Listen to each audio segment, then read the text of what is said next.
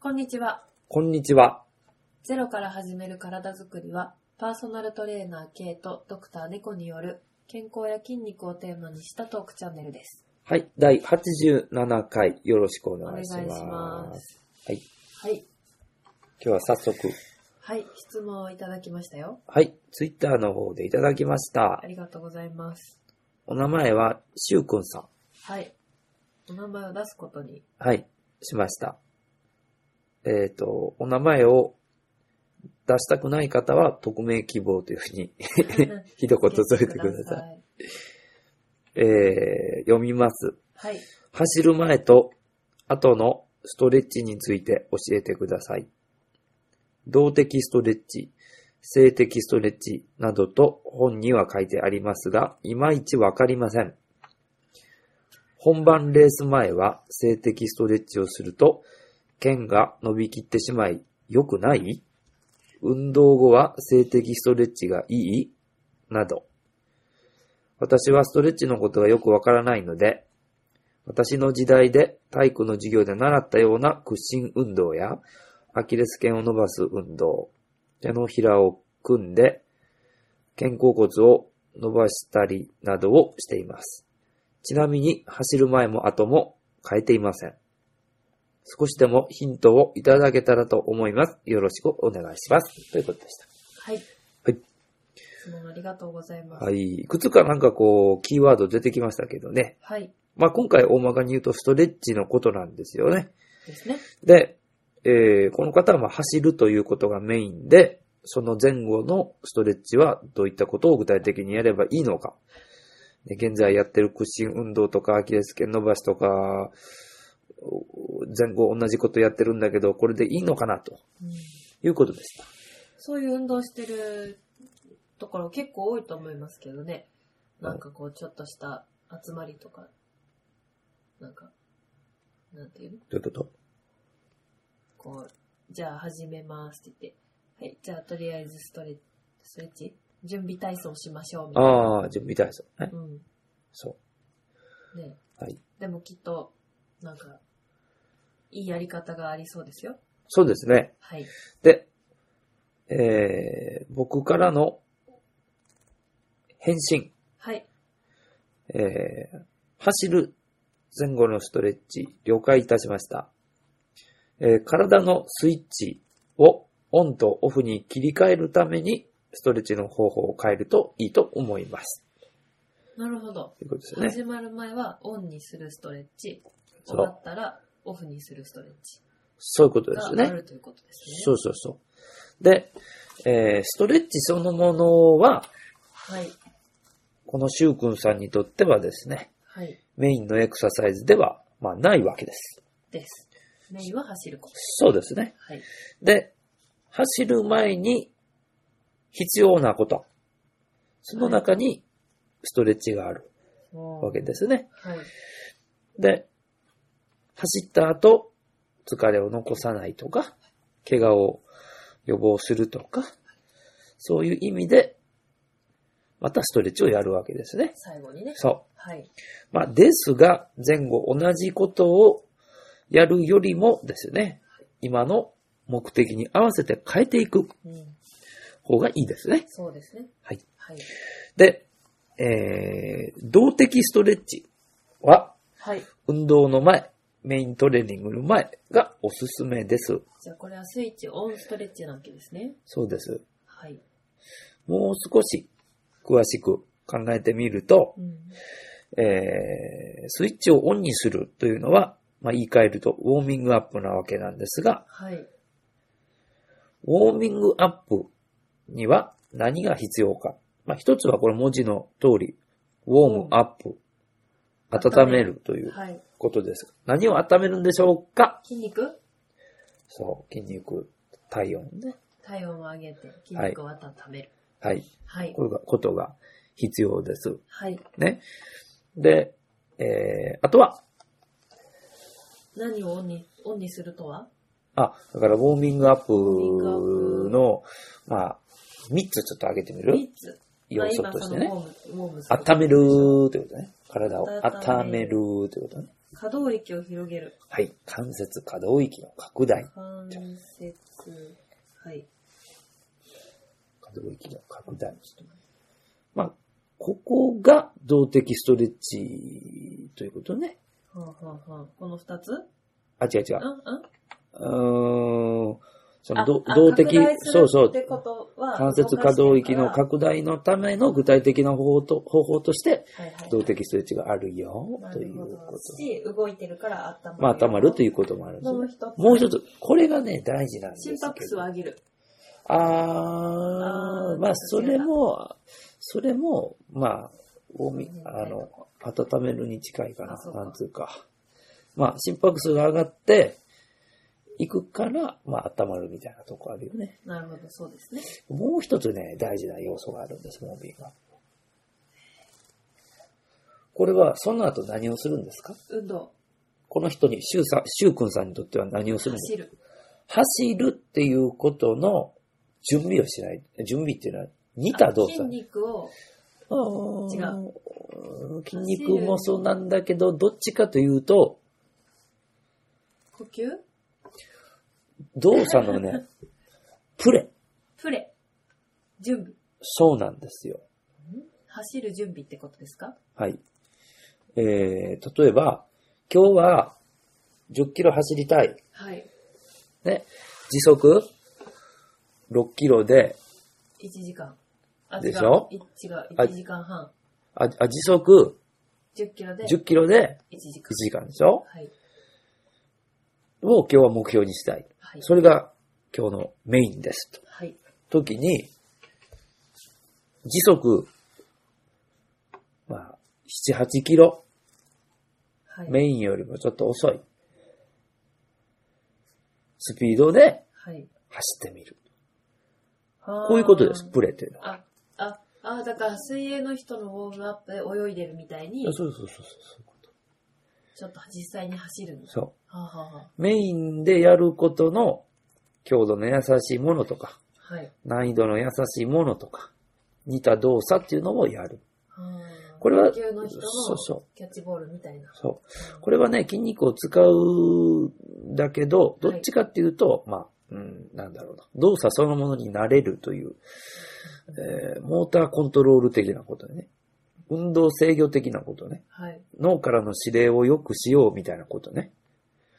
例えばさ、上二つ温めるっていうのと関節の可動域の拡大っていうことだけだったらさはい、サウナに入って、サウナの中で動的スイッチしてさ、はさあ走りましょうかーってサウナの外出ていくみたいなことなわけよ。はいはいわかるやろ、はいでそれは変、変で しょあ変でしょだから、ちょっとやっぱ走るのよ、ウォーミングアップに。なるほど、なるほど。ことです。なるほど。まあ、主にこの3つ。はい。温めること、うん。関節可動域の拡大、うんうんプレ動作。なるほど。なんですよねだからそのメインの動作が何かっていうのをちゃんと頭に入れてそう、始めないといけないんだ。そうそう。ということですね。はい。じゃあ、これ、順番どうしたらいいんかなってうんうん。ことなんですよね。うん、えっ、と、筋肉のはい。柔軟性のことを考えればですね、はい。体がまだ冷えている時にうん伸ばそうと思ってもうまく伸びません。はい。そして関節可動域には筋肉の柔軟性もありますが、その他にも人体人体とか関節法であったりとか、はい。まあ、関節周囲組織のお柔軟性を高めるとはいい。うことも含まれますので、はい。まず体を温めるっていうことを一番にやってほしいなるほど。わけです。はい。で、温めるんだけど、そこではまだ関節の可動域を大きくしようということはしないわけ。ほうほうほ歩いてもいいね。う。ジョギングでもいいね。うん。だから関節の可動域が小さくていいから、優しい強度のものをはい。少ししてから、うん、体を温めてほしいいね。きなりプレみたいな動きで温めてもいいわけ。あ、そうですよね。はいはい。じゃあ、これは一緒、一緒かもね、みたいな。そうね。はい。まあ、優しいジョギングと、はいいやジョギングをすることで、プレ動作もできて、かつ、えー温めるということもできるね。で、温まったところで、関節可動域の拡大。今回では、動的ストレッチをやっていただくといいですね。はい。で、この動的ストレッチも、もう、まあ、いろいろできますけども、まあ、せっかく走る前ですから、はい。走ることに近い動作してもいいですよね。例えば、えー、スイング。スイング。片足スイング。前後に振るってこと。そうそはあ、はあはう。うん、まあ、どこか壁とか椅子掴んでもいいけど、あ、はい。右足を前後にブンブンと振るはい。とかさ。あと、右足を内外に振るああ、はとかさ。い。あと、ニーアップしてはい、そ外に開いて足を。で、着地するとか。屈曲外転。上げて、開いてで、ガニ股に立つ。下ろし。て、閉じて、上げて、開いて、下ろして、閉じて、みたいな。ほう。で、その反対方向とか。ほうほうほこれ有名よね。う。へえ。あと、上半身と連動させて、はい。右腕上げて、右足引いといて、はい。で、それを縦に、ああ、タ同ッ時チしていくやつ、足に。あたタッチじゃないけど、振るのよ。タッチはね、その後なんよ体格の時がいいけど。で右手を、まあ上げてますけど、はいそれを前を経由して後ろへ振る。おうと同時に、右足を上に上げる。キックする。右腕、右足同時。はそうそうそう。はいはいはいわかるあ。はい、わかってきた。で、それをまたススイングしてもいいよね。繰り返して、はいブンブンブンって。で、今度右手と左足、体格の関係で、振ってもいいよね。はいで、。その時につま先タッチしてもいいよね。はい。などです。はまあ、あとはもう、腕ぐるぐるぐるぐる回してもいいあ。し、ね、いろんなことができますけどね。はい。この、戻って温めるの、はい温まったっていう目安は、どんなところがいいんですか、はい汗をかいたとか、はい。そうですね。汗分かりやすいと思います。ちょっと小汗汗ををかかくんだぞ、みたいな。小汗ね。こう汗をかいてきた感じとかなねる。ほど。まあ、あとは、えー、心拍数を測ってみるのもいいんじゃないでしょうか。ああ。何本ぐらいでしたっけそうですね。えー、と、最高心拍数は年齢によって少し差がありますが、はい。えー、そうだな。220引く年齢ですのでね、最高心拍数の目安はね。じゃあ、まあ、20歳の方だったら200ということになりますけど、はい200の人にとって、うんまあ、10あ、これ120から140ぐらいですか6、7割ってことですね。はい。はい。ので、上がったぞと。そうですね。運動しながらも会話ができるぐらいのレベル。おーうんか、それ以下でもいいですけどね。で、体の調子が悪い時っていうのはう、んあのー、この運動強度をあんまり早い段階で上げすぎると、はい。えー非常に息切れしまして筋に疲労が出てきますので、それは高すぎなので、そういう時はもう3割、4割の強度でいいので、時間を長くとると。おーで、汗が出てくる、心拍数が徐々に上がってくるっていうのを待つということね。焦らない。疲れてる時 は、はい。じっくりやると。そうですよね。で、この動的ストレッチをやることによって、はい。まあ体も温まるし拡大するんですけど、はいもう一つはね、えー、筋肉の反応が良くなるおーわけですね。だから、指令を出してから筋肉が反応しやすくなる。うんうん即通されるということなんですうんね。はい。これは特に、えー、身長反射ですね。これを利用してます。おーで、えっ、と、金防水、健防水のお話をしたことがありますよね。あり ます。で、金防水は、えー、あれでしたね。何でしたっけ。長さと、長さと、おー強さと、聴力ですね。ね。と聴力。をお察知するセンサはい。ー。で健忘水の方が、えースピードふんふんふん。ですね。を察知するわけですね。はい。で、その健忘水の方というのはですね、はい。素早い動作に反応しやすいわけですよ。スピードに反応するわけだスピから。ードだね。はい。で、速い動作で筋肉が動くと、危ない切れるっていうふうに判断するので、筋肉が緩むのね。はい。そこで、柔軟性が高まる。ほんほんで、筋房水においては、急に長さがビヨーンと伸びた時に、これはまた危ないちぎれてしまうということでね、縮まろうとするはい。わけですね。その力によって、筋肉の反応が良くなるわけですね。うーん。動的ストレッチって、柔らかくもなるし、収縮しやすくもなるという、ほこういうこうといいとなんこでろいいねじ。ゃないですか。そうなんですよ。はい。まあ、これが、えーウォーミングアップのお話、はい。えースイッチオンのお話ね。はい。動的ストレッチ。はい温めてから動的ストレッチと。はい。はい。はい。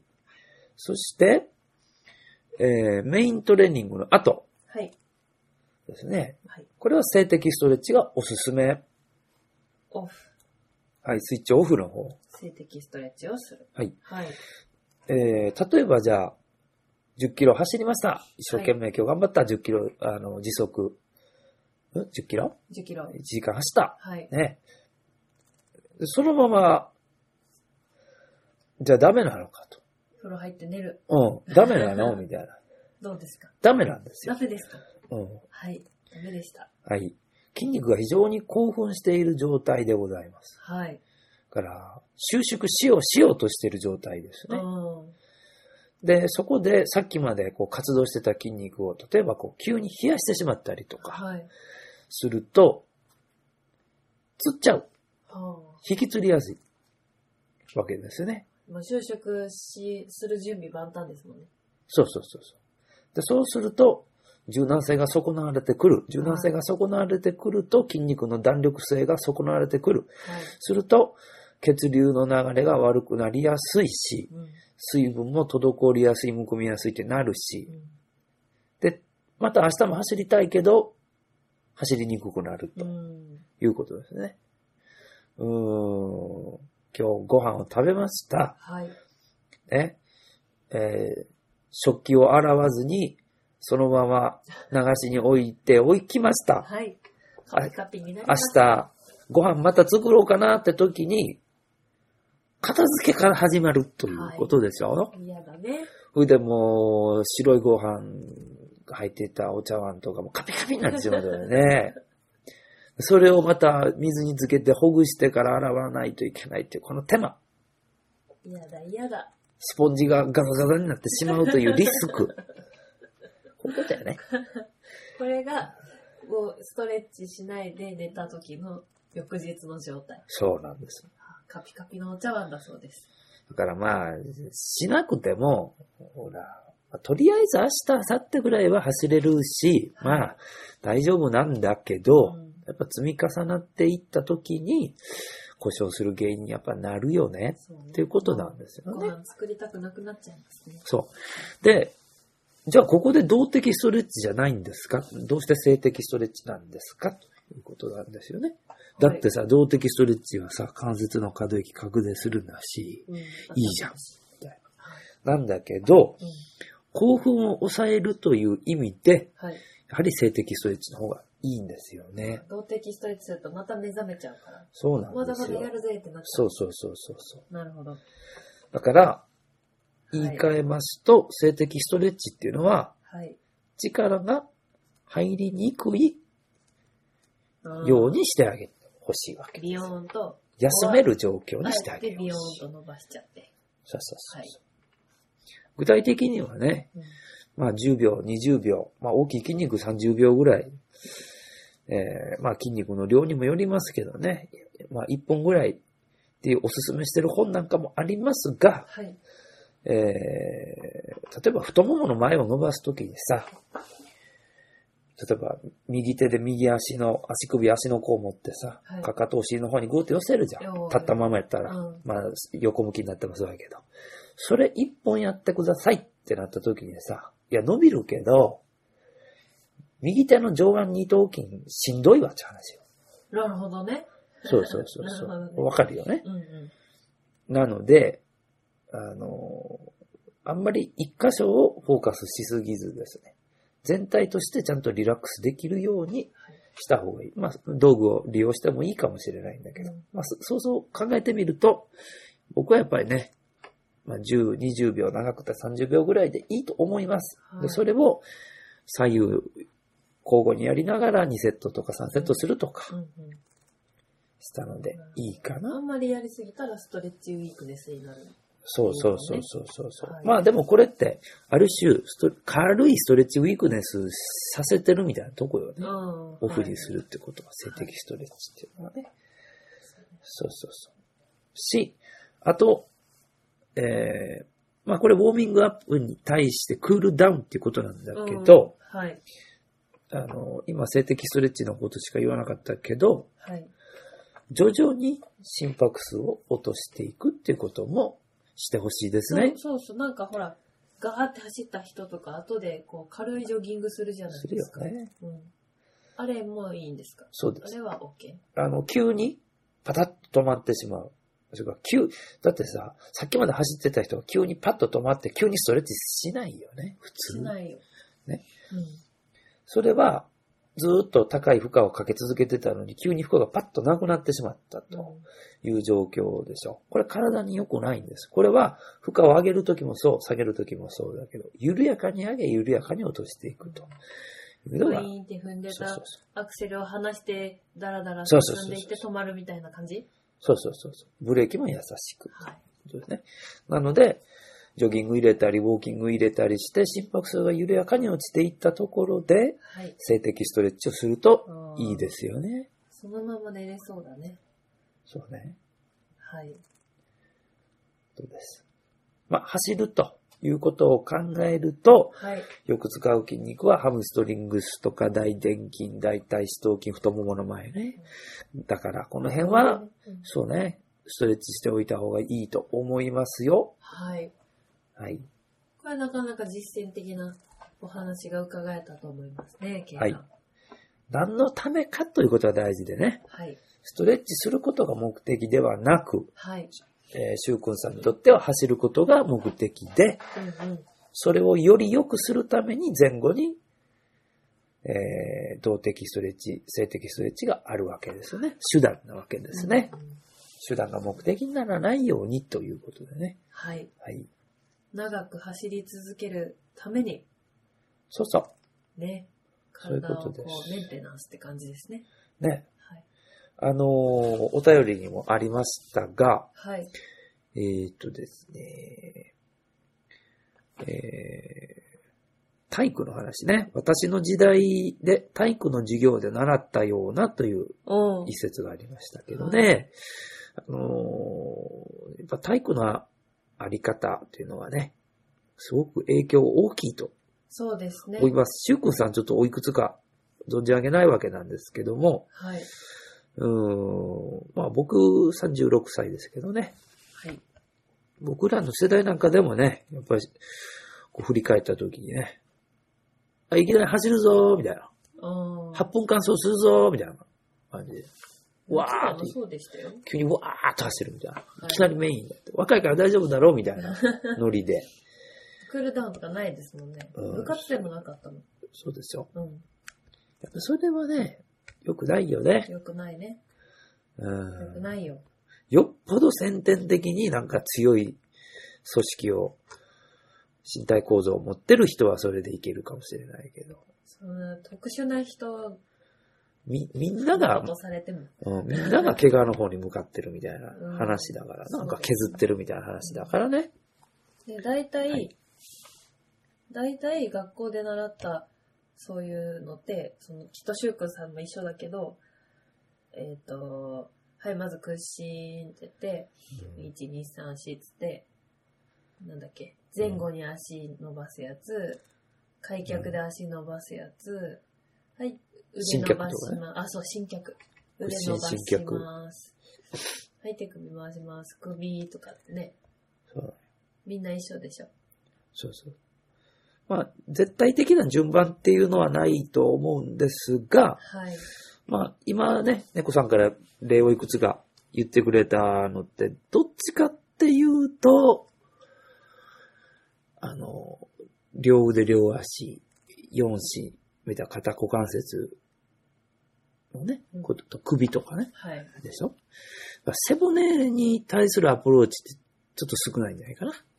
あ、そうだ、ね。イメー。ジとして。そうだね。でしょそんなんありました学校で。ないない。ない。ない。そうか。から、うん。あの、背骨の動きは3つね。屈曲伸展、縦の動きをね。。うん。で、あとは側屈、横に倒す。うん。ね。あと回旋と。回3つ。まあ、この順番がおすすめですけどね。縦横ひねる。前後左右、ひねる。そうそうそはい。う。ラジオ体操とかにもその要素は入ってます。あ、こう手振ったりとかね。そうそうそうそうそう。前屈反ってとかね。そうそうそうそうそこう。ういうのとかね。そうそうそう。はいはい。そうなのよ。で、まあ、欲を言えば、ですよ。えー、モビリティファーストですかモビリティファースト。らね。アンド、スタビリティですから。まず動き、そして安定するってことそう。まず全体的に関節の可動性っていうのは高めていきたいので、はいそれは脊柱、肩股関節、膝、ね、肘とか、関節は基本的にモビリティを先に獲得する。その後、メインのトレーニング、動きのためには、体幹や、まあ、その他必要な部分の安定性、まあ、脊柱、腰、骨盤の周り、そして膝関節なんかもどちらかというと安定。あそうですね。あ。はい。着地するとき安定しといた方がいいわけですね。そうね膝ぐらぐらしない方がいい。はい。というふうに安定のところにもアプローチしてうん、かつ、その両者を同時に行う。だからさっきね、僕、あの、右腕と右足同時に振るとかさ、はい。右腕と左足とかってありますでしょあれ、立位でやるんですけどね。はいあれをやってる時の、右、例えば右腕、右足振ったと。その反対の左足何してるんですか安定している。そう。立ってね。で、左足及び体幹安定してるわけですよね。おーはい。だから体幹の安定に対して肩股関節の可動が生まれ、うん。その反対側の股関節は安定しているというね。だよね。だからこれは走る時の着地の足と、まあ、着地、まあ、着地っていうかな。あー着地して蹴るまでの時の安定性及び、今度ニーアップする時うのんうん。股関節の可動性をプレとしてやっとるわけです。はい。まあ、そこまでできると、かなりいいウォーミングアップになるんではないかな、はい。と思います。はい。まあ、最初はね、こう、じゃあ、まあ、メニュー決めて、こういう順番で、ウはいォーミングアップして、はい。走り始めようっていうのは、まあ、はい。決めといたらいいですね。そうです先ね。に。うん紙にでも書いて。いいと思います。うん。で、えー、まあ、今日大まかにこう流れを説明したんですが、はいこの通りやってね、うまくいかない場合がやっぱあります。ほえー、例えば極端に、臀部とかハムストリングスは硬い方はね、動的ストレッチだけではね、厳しい場合がう。ほう。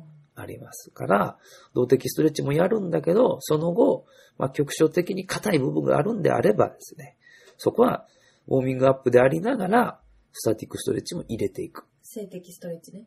そう、静的ストレッチの方も入れていく。はい。でそのままにしとくと、また力が入りにくいから、うん。はプラス動的ストレッチをもう一回入れる。あはあ組み合わせる。とかね。うんいう風にしてもいいと思いますよ。。ね。はい。はいまあ。これは個人差がありますよ。その辺はまあ、アレンジしてはい。いきそましょうと。ういうことでね。はい。はい、ですはね。また、この件に関してご質問ありましたら、えー、何お寄せください。はい、お寄せください。はい。はい。今日は走る前と後のストレッチオンとオフの。お話でした。はい。はい。なんか雑談ありますかありますかね。えーっと、そうですね。えーっと、そうですね。ゴールデンウィークですね。もうすぐね。早いですね。はい。はい。 もうなんか、疲れてますね。今日は、ケイさんは泳いできたから。今日は大会、ね。大会があったんですおけ疲どれね。様でした。はい。なんかね、まあシーズンのウォーミングアップみたいな感じでしょうかね。 3ヶ月ぶりの大会でね。はい。まあ一応、水泳も、この4月、はい年度初めがシーズンスタートとおーいうことなので、今日はまあ第1戦目ということやったんですけどまあ第1戦目は大体ね、いつもそんなに良くないです。はい。うん。こっから上げていくと。そうそう。はい。ですよね。あのーえっ、と、これ走るとかもね、あの、関係してるかもなんですけど、はい。あのーあ、このテーマね、ちょっと次回ね、話そうと思う。ちょっとメモしといて。 88回のメモ。有酸素能力と有酸素能力と、無酸素能力は、無酸素能力は、共存できるのか。共存できるのか。これちょっと話した。あの、おー前さ、あの、質問であったでしょあの、無酸素運動の話はいはいは無呼吸運動ではないっていうね、お話ししたんですけど、はい。えー、ちょっとそことも関係してきますけどね、これ話したいです。これ基本的に共存はね、まあ、答え言うとできるんですけど、はいけど、はい。じゃあ実際のパフォーマンス、まあ、泳ぐとか走るとかになった時にですね、えー、なかなか思い通りタイムアップにつながらないということがある。それは一体何が関係しているのかっていう。おーそれをやってみて。テレビ番組みたいになってきましたね。はい。じゃあ、これをまたやってみたい楽しみに、 うん。はい、しておきましょう。そうね。はい。はい。えー、以上 です。はい。はい。ちょっと、もう疲れて声がちっちゃかったかもしれませんね、今日はね。そう。そうでもない僕はね、いつもこの真ん中のあそうねいう、とこよりね、ウェーってこう、ウェーってね、上がってるんですよあ、ーメモリが。私猫さん、猫さん3分の1ぐらい、ほら。あわかった。あ、本当だ。 声ちっちゃいんですよね。猫さんは、ちっちゃいっていうか、なんなんやろね。ちっちゃいってなんなんやろね。デシベルデシベルあの、騒音の。なんか広さとかなんじゃないあ、喉ね、狭いです。なんか、前、ね歌やってる友達と、喉の、のぼちんこを見合ったんですけど、うん。サイズが全然違うんですよ。こあうー開きっぷりが。ひら、開いた方が、こう、その子の方が開いてて、またすごいやっとち出るよっねちゃく、うん。声が。ちょっと合唱やってたんですけどね。うん、そうね。うん。そういうもん、喉の開きの問題あるんじゃないなんでそのサイズでこの低いからじゃないあー僕の方もがっと。低い声で喋りましょうか。そうそう。ひあんな低いよ。絶対上がってないわ。低い方がこう、当空時がいい空気に伝わってるんじゃないああ、結構。そうかな。不思高い、どうなんや議ろなんか響かないんだよね。こう、空気が抜けてるんじゃないシュッ差しすせ、シュッシュッみた いな。シュッみた空いな気漏れしてるんか。じゃないかな。わからんけど。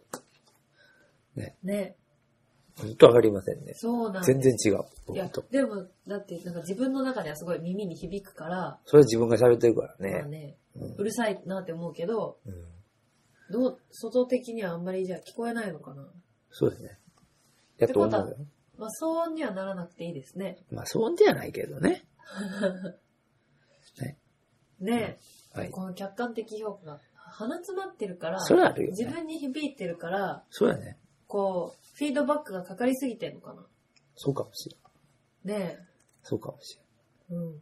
えはい。はい。ちょっと、ちょうどいい音量を模索したいと思います。はいはい。じゃあ、えー、ツイッターやってます。はい。ゼロから始める体づくり、はい。ハッシュタグ、はい。カタカナでゼロからだ。つけてください。はい。はい。えーご意見、ご感想、ご質問お待ちしております。はい。はい。じゃあ今日はこの辺で、さようなら。さようなら。